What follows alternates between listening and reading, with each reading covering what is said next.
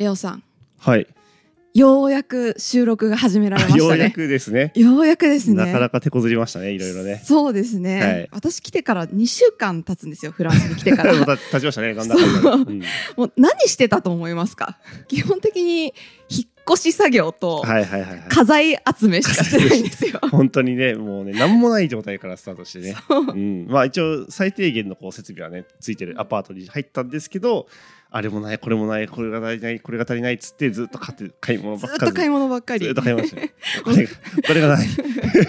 フランス来てからフランスらしいこと私全然してないんですよ。あそうですね、うんうん。引っ越し屋さんみたいな、もう力仕事ばっかりで。確かに確かに、うん。そう。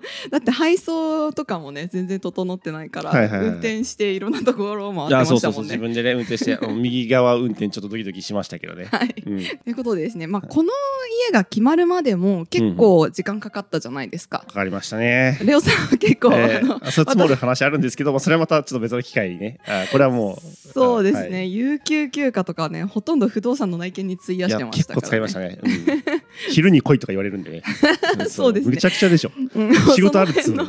苦労話は、まあ、雑談会にでもね、はいはい。お話ししようかなって思うんですけど、はい。えレオさんいろいろ内見してきて、はいはいはい。結構日本の家と全然違うなっていうところあったんじゃないですか？あーえっと一番苦労したのは、うん。まあ、夏木さんその制作するのに床が必要じゃないですか。あそうですね。床スペースがないと、うん。あの大きい作品描けないっていうので、広い床があるとこ結構探したんですけど、うんまあなんかソファーとかうん。やたら置いてあってでベッドルームとかやたら広かったりしてベッドがど真ん中にドーンって置いてあって床使えんやんこれみたいな。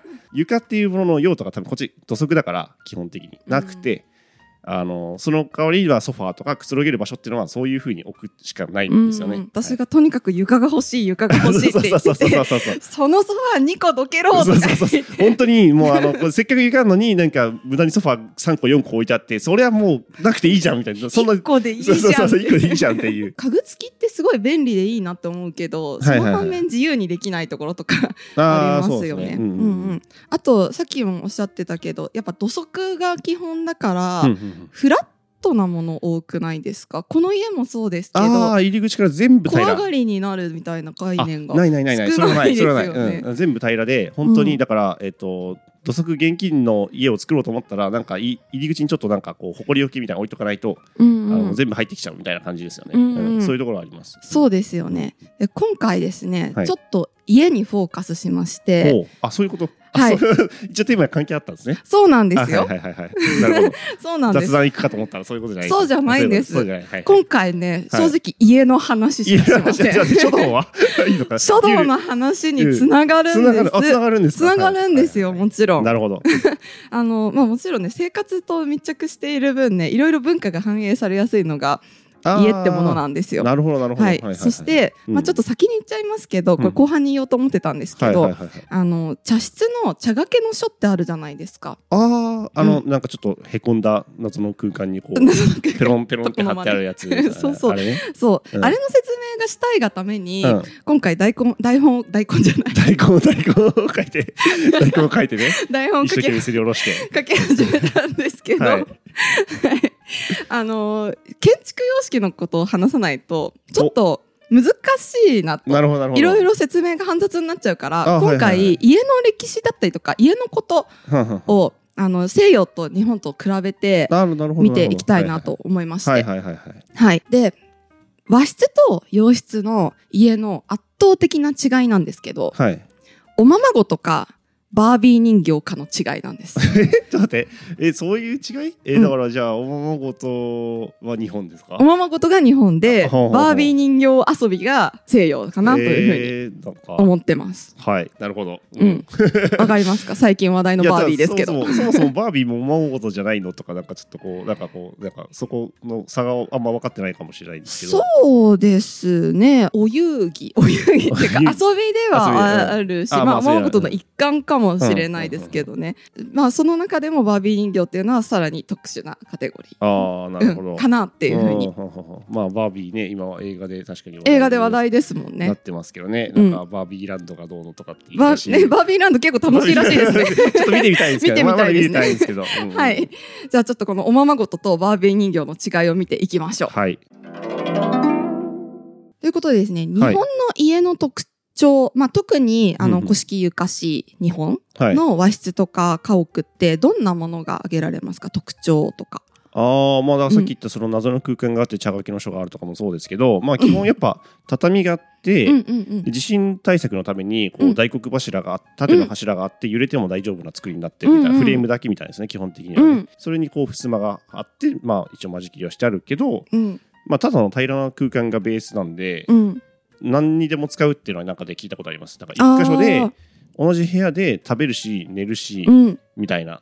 そうですね、うん。なんか空間の役割があんまりないっていうのも、なんかあ役割があんまりないっていうのも曖昧。定まってない、うん。うんうん。っていうのもよく言われることですし、今なんか地震対策みたいなこともおっしゃっていたけれども、うん。最近あのフランスがオリンピック近いってこともあって、はいいはいはい。ろんなところ工事してるんですけど、はいはいはいね。あれ不安だよねって言って見てるのが。バッキバキの柱がこうバチンって立ってこう四角く四角く作ってて そこの間壁を塗って埋めていくだけなんで、うんうん、積み上げる方式のね西洋とやっぱこう組み立てる方式の日本とみたいな、うんうんだいぶ違うんじゃないかなって思います。であとはもうさっきも言ったけどあの靴脱いで入るっていうのがあるので、はいはい。日本の場合はこう日本言葉の上でも上がるっていうふうに言いますよね。はいはいはいはい。家に上がるってあいうし。あそうかそうか、うん。うん。一段こう上げてあるのそうそうそう。ね。土間があってみたいなとか、土間じゃなくても、うん。うん、そうそう。でまあやっぱり海外の人と話をしてても入るってもう普通に「イン」って言いますかはいらね。そもそもその上がって入るっていう感覚があるんだなっていうのもありますし。るほどはい、うんうん、あとはそうですね。さっき襖の話も言ってくれたけど、うんうん。あのやっぱこの仕切り自体も可動式なんですよね。あそうそうそう。あれも外しちゃってね、全部大広間にするとかもできますからね、うんうんうんうん。あとよく建築の話とかで出てくるのは、はいあれですね。縁側と庭と部屋と。はいはい。そう。いじられがち。うんそうそう、建築話で縁側の特殊性語られがち、うん、語られがちですよはい。ね。確かに確かに、うん。そうそう。そう、まあ、外との境界も結構曖昧なんじゃないかみたいなねこともありますよね。あと家そのものもうん。結構昔の家って衣替えしてたの知ってますか？え？家の衣替え？あそう。んなか畳変えるとかそういう話ですか？あそれもそうなんですけど、うん。あの襖とか障子だったものっていうのが、はいはいあのすだれとかに変えたりとかあとはもう蔵にしまっちゃうみたいな。はいはいはい。もう暑いから風抜けるように全部しちゃう、まあ確かに全部ぶち抜きにできるっていうのがねうんうん。強みだったわけですもんね、そうですよね、うんうん。だからもう空間全体をいろんな形いろんな用途として使うっていうふうになんかよく言れわれますよね。はいはいはい、まあ、うん。多分ね日本のその湿度高い気温とか、うん。まあ、すごい変わるじゃないですか夏と冬、うんうん。それに合わせてっていう思想なんでしょうね、うんきっとね。そうなんですそうなんです、うん。だからここまではね結構いろんな論説文とかではいはい。よく言われてるこまあとなんですよね。そうだね。大学入試の国語の文章とかで絶そう対絶対私もこの知識何で出たかなって思ったらうん。過去問だなって思った、そう現代現代文現代文。あれはちゃんとやっぱ先生がねいいいい文章を選んでくれてる。そうそうそう。あれわかりやすい。ですね。うんうん。面白い。でまあそういうことに注目されがちなんですよ。空間の連続性だったりとか、はいはい境界面が曖昧っていうのに。うんでもあの考えてみたらですよ。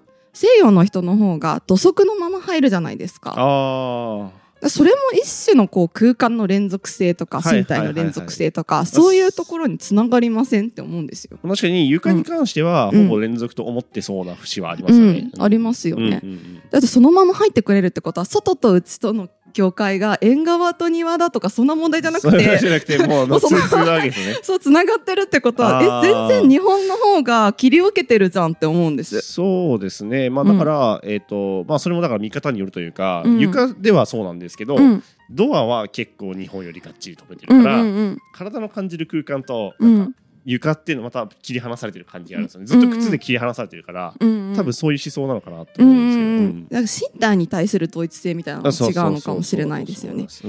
これがですねはい。先ほど申し上げましたおままごととバービー人形遊びの違いで解決するんです。そこなの？そこなの？なるほど。解決します。はい なるほど。うん、さっきのね身体性みたいな話も注目していきたいなって思ったんですけど、はい。それすると結構精神面の方側にフォーカスしていかなきゃいけなくなるので、うんうんうん。いろんなものを考慮しなきゃいけなくなるんですよね。はいはいはい、あそうかちょっとやでやこしくそう今、回家と人とかうんうん。空間と人みたいなところの、うん。あと建築でもう今事実として上がっていることにフォーカスしてみて、ど。どれだけの違いがあるのか、はいはいどういう考え方の違いがあるのかっていうのを見ていきたいんですよ。なるほど。ははいい、はい精神性に関してはうん。うん次回茶の湯とかをやるときにじっくり見ていけるかなあって思うんで。はいはいはいはいはいはい。うんなるほど。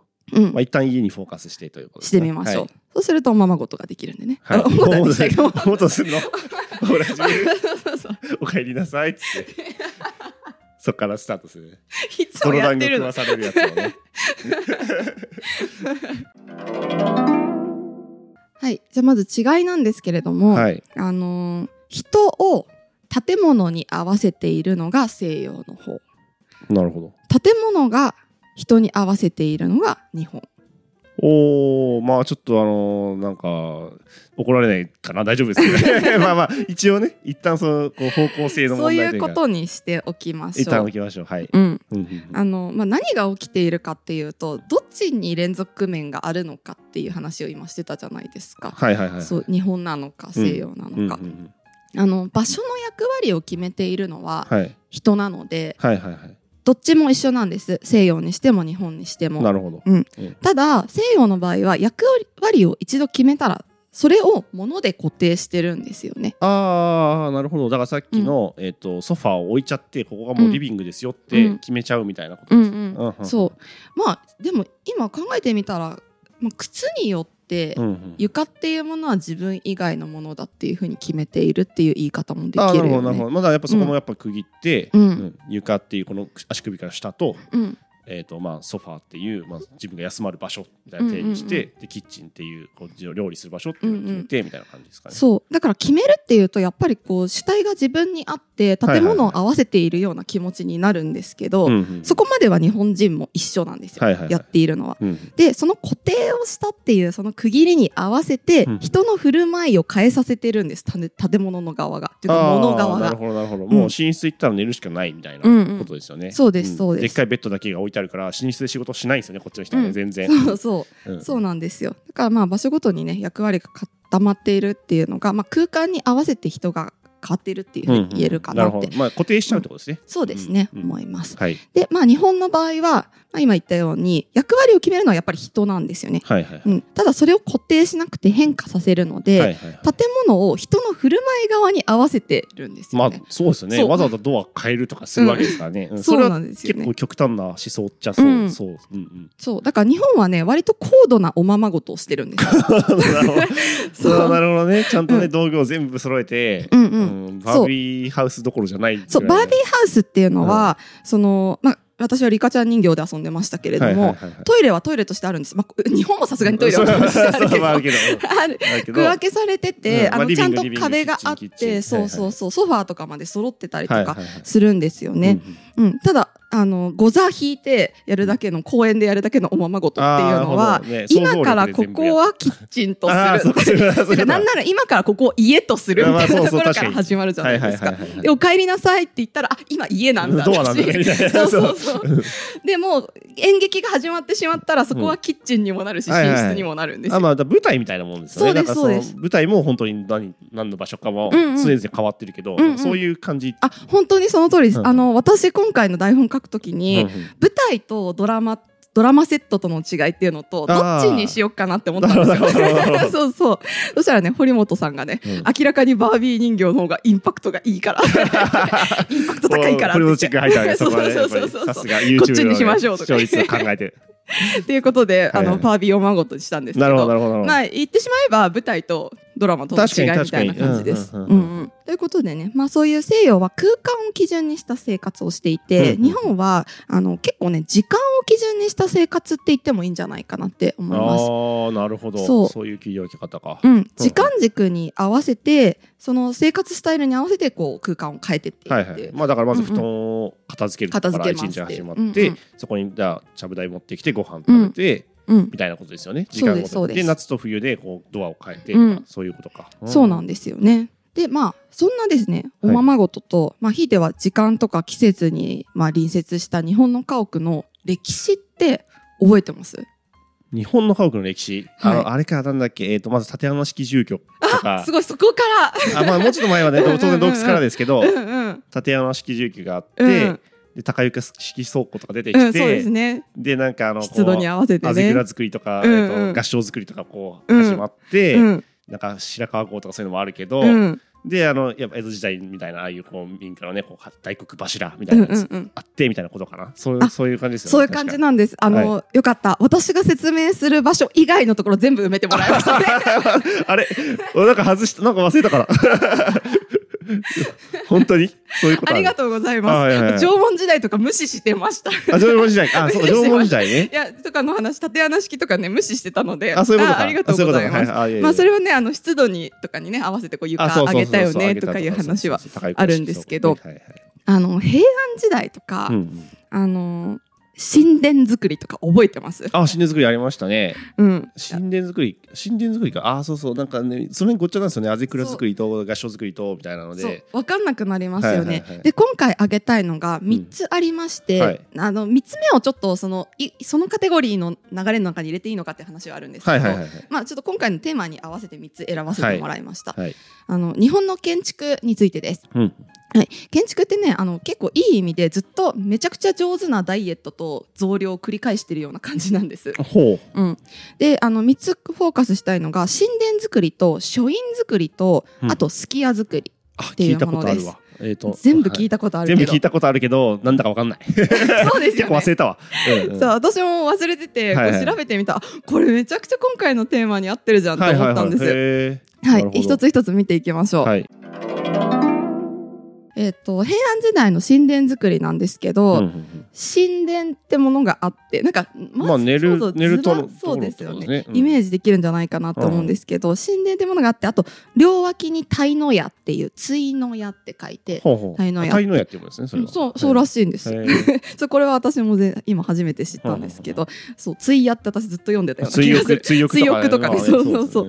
そう鯛の矢はいはいとか,、とかまあ、いろんなところ作りからできてるんですけど、うん。基本的にはまあ神殿が中心にあって、はい。い、ろんなことをする場所。なるほどなるほど。うん、でもあとはすごい広い庭に囲まれていて、うん。まあ、この時代から割と自然は身近にあったってはいいうはい感じなんですね。まあ当然貴族のあのそうですそうです、貴族の話ですね、それ以外の人はもうちょっと質素なえー家に結構本当に縦穴式住居平安ぐらいまであったみたいな話聞きます話聞きますよね。うんうん。そうなんですよ。でこの特徴がですねあの神殿はワンルームなんです。あワンルームなんですね。ワンルームなんですよ。はあはあはあ。でしかも壁も天井もないああなるほど。いやもううん。ヨーロッパだったらもうめちゃめちゃ安いですそんなの。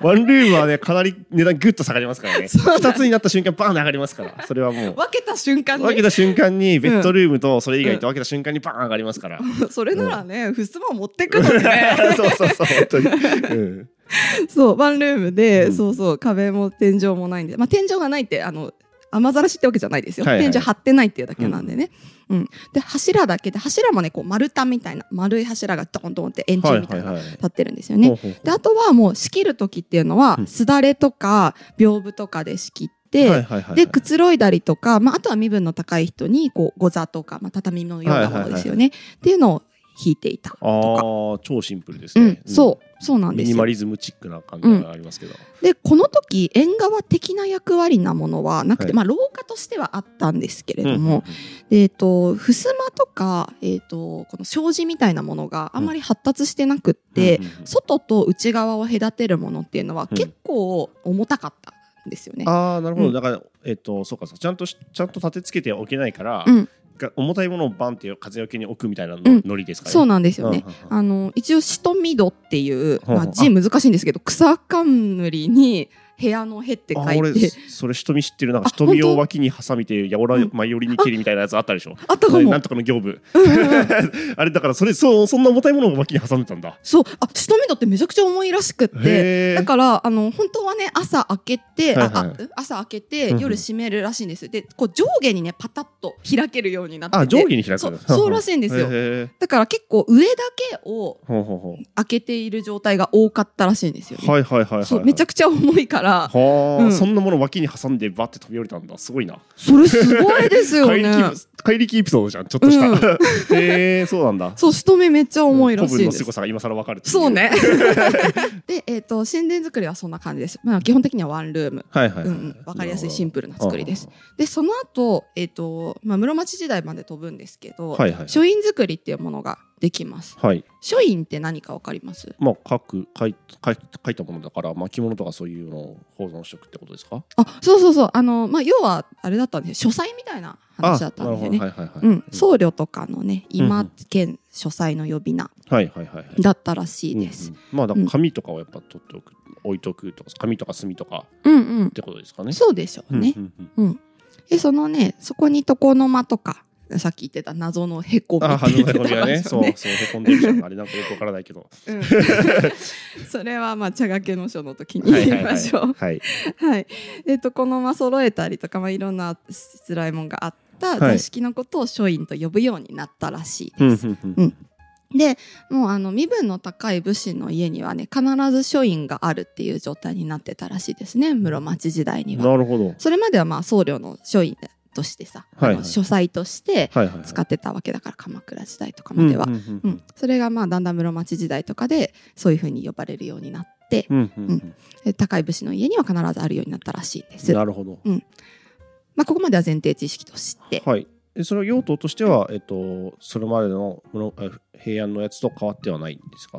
あ書院っていう場所そのもの、はい。うん、はあの一応ねあの書書斎として使ってたみたいよだから。寝室とは一応違うってことそうそう。まあ、あとはね身分の高い武士が使う場所だからん客間としても使われるようになったみあたいだけどね。あーなるほど、なるほど。うんうん書院作りは神殿作りと何が違うでしょうか？えー、客間に使うってことは飾りがもうちょっとあるとかそういう感じですかあね。そうね。物は結構それなりにありましたし、まず壁があるんですあそうなんですね。壁ができたんです。だいぶ進歩しましたね。はい。はい。部屋がある。部屋が念願の個室ですから。ごめんなさい確かに。うん思春期の皆さんも安心の書院作り。思春思春期のね、確かにね、平安時代、この室町時代のね、思春期どうだったかちょっとわかんないですからね。ねえ、それうんすだれでね締められちゃうこっそりエッチなね本読みたい時どうしたらいいかわかんないですよね。そうですね、ん。その場合はもう見過ごしにや見過ごしるんですよ見るのかな。はい。まあそんなわけでこう区切った後は、はい。えっ、と部屋ごとに一応ね役割ができたみたいなんですなるほでしかも区切るために襖とか障子とかが発達したので柱が丸から四角になるんですよ。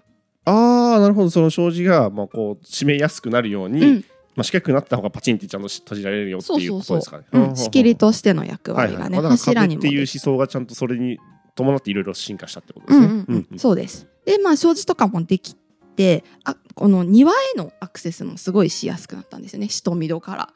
ああ、なるほど。になって。戸だってまあき上と下あ相手も出にくいですもんね。出入りするようじゃないですもんね基本的に。そう。そうそう、ん。基本的に換気用と明かり取りみたいなもんなんで。なるほどなるほど。うんうん。それでまあその頃にねあの縁側みたいなものとか、まあ、うん。雨戸みたいなものとか、そういうのができるようになったらしいあです。あなるほどなるほど。ちなみになんですけど、はい。あのこの頃にこう畳を敷き詰めた座敷っていうものも登場しましてあ畳そっかそれまではなかった。板張りだったんですあそっかそっかそれもちょ。っと確かに意外っちゃ意外ですね。ね確かにもう昔から使ってそうなイメージありますけどねうんうんそうか。なんか平安じゃあ平安時代の大河ドラマとかで、うん、畳使ってたら嘘ってことですね。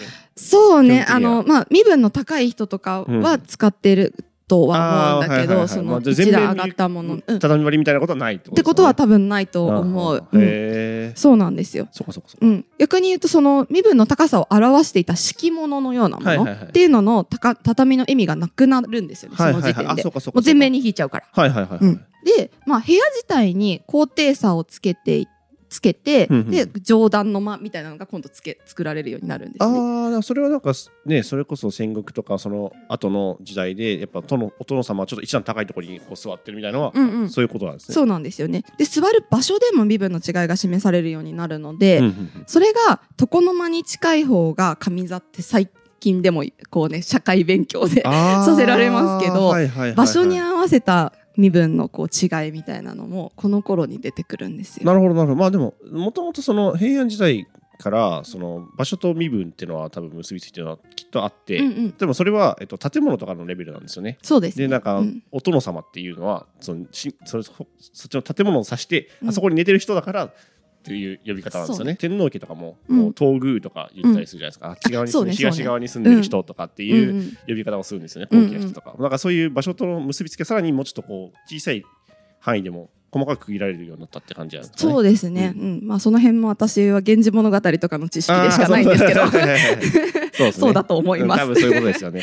うんはい。で、えっ、と、さらにですね、三つ目なんですけど、はい安土桃山時代になります。はい。すき家作りというものができてきはい。ます。すき家作り、うん数字の数にうん。寄せるに寄せるに家屋の奥。家屋の奥、はいすき家橋とかね。あねありますよね銀座の方はいはいはい。はい。で好きって何かわかります？うーんでも数を寄せるだからなんかうんパーツが多い的な話ですかね。ああ、ちょっと違うかもあ。ちょっと違うんですか？えー、わかんないです。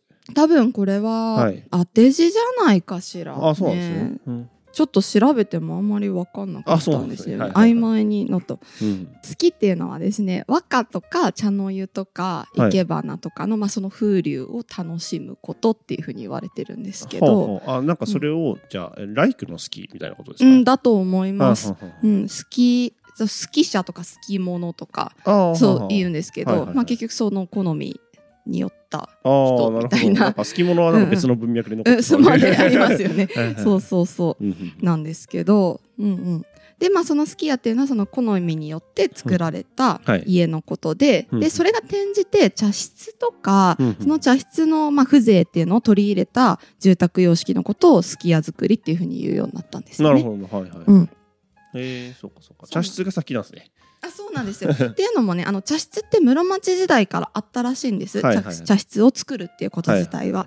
であのすき家作り自体が生まれたのは安土桃山時代らしいんですよ。一個後の、うんうん。時代なんですけど、うんまあ、当時はねまだ書院作りが主流だったらしいんですよ。はいうんうん、で、まあ、茶茶室は茶室であったんだけど、うんうんうん。主流だったからすき家作りっていうのはもう4畳半以下の小さい、まあうんうん。うん、で作られてまおまけのように作られてたんですあよね。ーへえなるほどうんうなんるほど、そうかそうか。そうなんです。だ千利休とかが作った大安ってものがあるんですけど、うん。それ2畳くらいなんですよね。へえなんか国宝らしいですよ、こういうやつ。二畳で国宝、うん。すご。っ小さい。あタイヤ松にいおりでタイヤンで、大安、うん。うんうんうん。そうなんです。へえあこのちょまんちょまんとしたちょ、ちょ、ちょみっとしたね。擬音語。がちょみっとした場所なんですけど。はい、はい、書院作りと比べると、うん。まあめちゃくちゃ質素で、うんうん。で逆にこう作り自体は自由なんですよね。あそうか。茶の間は逆に、うん。まあ、シンプルなうん。イズベストみたいな思想だから、うん、えー、と前のその、えー書院作りと違って、飾りも少なくてうん。質素な部屋ってことなんですね。そうなんです。うんうんだからあの書院作りの時は格式とか儀式とかがね、まあ、そういういろんな様式があって、うん。でそういうものが大切ってされてたんですけど、まあ、それを極力なくして、うん。逆にこう内面を磨いて客客をもてなすみたいな精神が反映されてたんですよ、ね。なるほどなるほど。うんうん、なんかよくわびすきとか聞いたことありません、わびすき？あ、わびさびの。わびさびはわかるけど、うんそこはあんまり知らないかもしれない。そうかじゃあ、うん。わびさびだと思ってもらって大丈夫です、わびさびの、まあ、好きだから今のところ茶室ってことにしておきましょう、はいはいはいはい。うん。うん。わび好きってよく言われるんです。でまあその後ね結構江戸時代くらいには今度綺麗好きっていうものが出てきて、うん、なんかもう、なんかもう情報多いけど、そうそう綺麗好き、はいはいはい。そうまあわびに対する綺麗なんでしょあうね。そういうことか、うん。うんむしろじゃあ派手な方のイメージで綺麗って言ってたってことだ、そうですね。あー言ってみたら。派手ってわけでもないんですけど、うんうんまあやっぱ流れがあってどうしても、はいはいはい。まあそれはね反発がねずっとそうなんですそうなんです。だからあのー神殿作りからもう一回整理すると、はいはい。こう素朴豪華素朴豪華みたいにこうめっちゃあそれはね、波が来るんですよね。何でもそうですね。音楽もそうだしそうですよね。もうやっぱバロックがあったとはもう一旦落ち着いてこううん。うん古典になってみたいなその後うう。ロマンが来てロマンが来てみたいなそうずっとありますよね。その往復がね、こうあります。そうなんですよね、結局何でも波があるんですよね、今まあ豪華って言ったらなんか警察が出てくるかもしれない そうそうそう。そうなんです。まあ一応素朴なのが来て、格式が来て、はい素朴の洗練バージョンみたいなのが来て、素朴綺麗バージョンみたいなのが来てみたいな、まあそういう感じなんですけど、はいはい。まあ、まあどっちにしてもそうそう。見見たらこういろいろあるんだけど、うまあ一応こうね、順番で見ると波だなってはいいうはいは、ふうにはい。そうですね、うんうん。大きな流れとして。そうですね、ありますね。まあこれがね最初に言ったうまいダイエットと増量を繰り返してるっていう話なんですけど、まあ前のものをこう踏襲して整えるじゃないですか。でそれを洗練してって、うん。今度洗練すると失うものがあるんですよね、で失ったものをもう一回取り戻すんですけど、取り戻したら今度つきすぎてしまうものっていうかあありまねすね。贅肉が食べ過ぎちゃったみたいな。筋肉増量のために食べ,、食べようって思ったら今度食べ過ぎる。脂肪もついちゃったそうそう。そうすると今度またそぎ落とすみたいなことをまあ繰り返してうんうんうんやっています。まあ答えがない分ねそれはもうどうしてもそういう往復は起こるっていうことですよまあそれはそうですしやっぱ時代に合わせてね、うん文化に合わせて建築っていうのは生活にやっぱ密着してるんでね。はいはいはい、うんうん。まあそうですね、うんっていうのもあるかな。そうですねうんうんうん思います。なのでまあ一口にねまず和室とか日本の建築って言っても結構時代によって違うんですよね。ああそうか、うん。まあそういう意味ではその例えば西洋建築って言ったって、もうそれこそねベルサイユ宮宮殿みたいな豪華絢爛みたいなのもあれば、うん。うんでも逆になんか今の家はそんな豪華絢爛なの建てないわけですから、うんまあそれもねあの差はあるんだろうなっていう、うん。だからどっちもそのい一概に比べられないですよね。そうですよね。うん。なのでまあいきなりね和室とか茶の湯とかわびさびとか日本ってやるとあのまあ外国人から見たきもう切り取られた日本みたいになっちゃうんですよね。確かに確かに。うんうん、だからまあ今回ちょっとね建築について話をしてみたんですけど、はい。レオさんここまでの話を聞いてなんか思ったことありますか？まあそうですね。やっぱり一部分だけ切り取るみたいな、うんうんまああるじゃないですかでもこっちもねねやっぱあこっち来て日本って見たら寿司うん。漫画みたいなのはもうフランスでも大人気なわけですけど。そうですね。まあそれね。もうサーモンロールだけが寿司じゃないぞ。そうそうそうそうそうなんですよ。ちょっと食べる気にならないぐらいちょっとねお米とかね魚とか大丈夫かなみたいな感じだし、はい。まあ、逆がねだからやっぱあの逆に日本から見てね、まあうん、海外もそうやっぱ切り取りがあるまあそれはそうですよね。もうパリに来たらもうすごいフランスパン抱えたねあそうそうそう素敵な女性がスカーフ巻いてあそうそうそう。まあいますけどねそういう人もたまにいるんですけどうんいるんですけど別にそれ全部じゃないし、うん。なんかねそれこそ、まあ、音楽の話とかさっきちらっと出ましたけど、なんかこう、まあ、日本でよくやってるのはこうジャンルだけ一個切り取ってきて日本で真似してこうガラパゴス化するみたいなのやってるじゃないですか。まあそれはそれでいいんですけど、うん。このロックって言うならじゃあロックの歴史知ってんのかばいみたいなのがちょっと思っちゃうタイプのあの。めんどめんどくさいそうそう。んロックなのに結構保守的ですよね。いやまあまあ確かに、まあ、ロックの中ではあの70年代60年代70年代のちょっと解雇趣味なところがあるので、ロックロックンロールロック保守派。そうロック保守派なんで ロックはここから来てブルースから来てもビートルズも聞いたかみたいなちょっと。大丈夫ですか？もうオタク特有の早口になってますけど大丈夫ですか？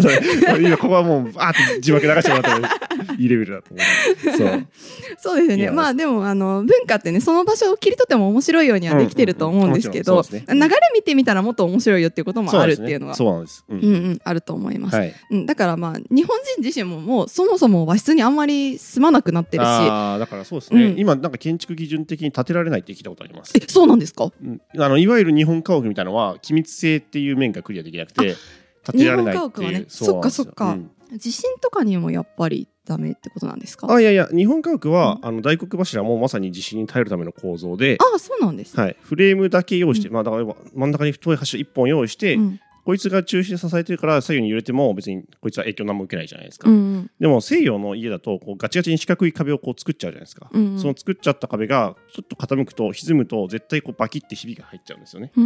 だから地震に耐えられない。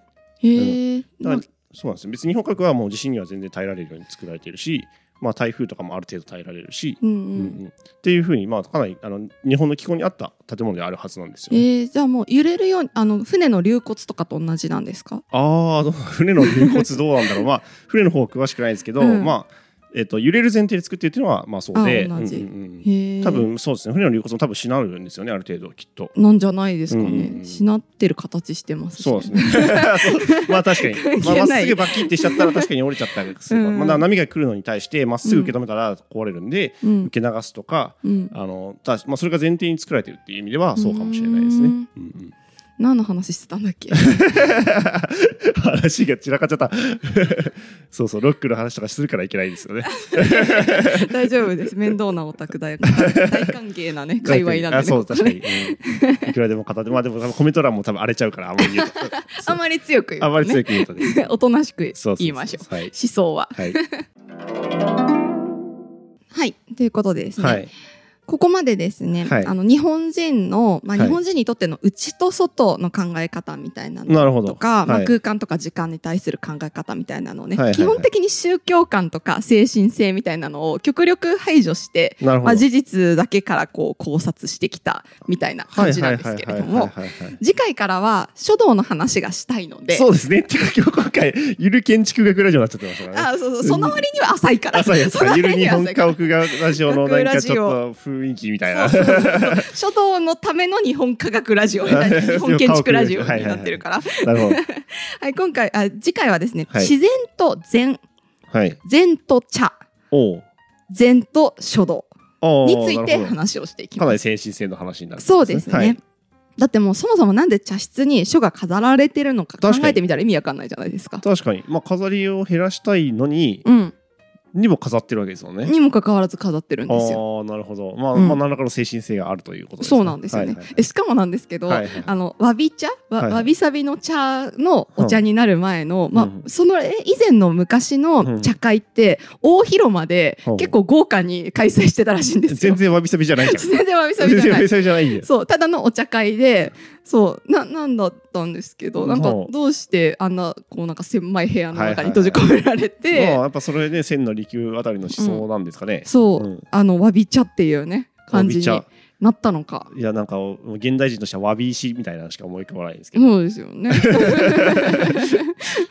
う んわび茶ってうい。うそう。あいやわび石っていうのはほら、うんなん。か運営そのゲームのうんうん。ソシャル、ソシャゲの運営がなんか失敗した時とかうん。エラー入っちゃった時に、うん。あのごめんなさいでみんなに、うん。あのそのなんていうかなこう課金アイテムをうん配る、うん石とかお詫びの方お詫びね。のそう わび茶 わび石っていうんですけどあなるほどあなるほど。そうそうそう。そうわび石よこせみたいになるんですけど。それではないそれ詫びをそうわびを うんなるほど見ていこうか。でもその詫びとさこと言語的には関係あんのかな？いやむしろ真逆になっちゃってるからね。あでもそっかそういうことか。逆ではわびさびのわび。か。わびさびのわびか。違くないそれはごんべんじゃない。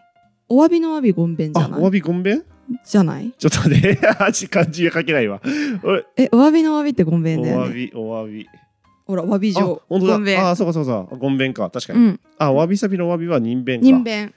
じゃあもう全然違うものでは、うんちょっと全然違うかもしれない。ことか。はいはいはい。えでも同じ言葉使わなくない？あ和が一緒で、まあ、うん。文字、まあだからあれだよね。音がきっと音韻がこの右側が多分表してるのかな。え。あはゴンベンだろうが人弁だろうが右側は同じだから。まあそうだけどさ日本語じゃんそれじゃ。あそういうことか、うん。別に形成文字っていう感じではあそうか。そういうことかうん。確かに何なんあ全然だろう。わかんない今度じゃあじゃあ調べわておきますかんないですよね。はいうんうん。質素で簡潔な、まあ、簡素なものっていうのが詫びなんだけど、うんうんわかんないうん、ねわ。かんない謝ることと関係あるのかな？関係あったら面白そう。んんちょっと調べて調べてみましょう。ははいい、まあその辺も含めてまた次次回回お楽しみという お楽しみにということでありがとうございありがとうましたございまし。た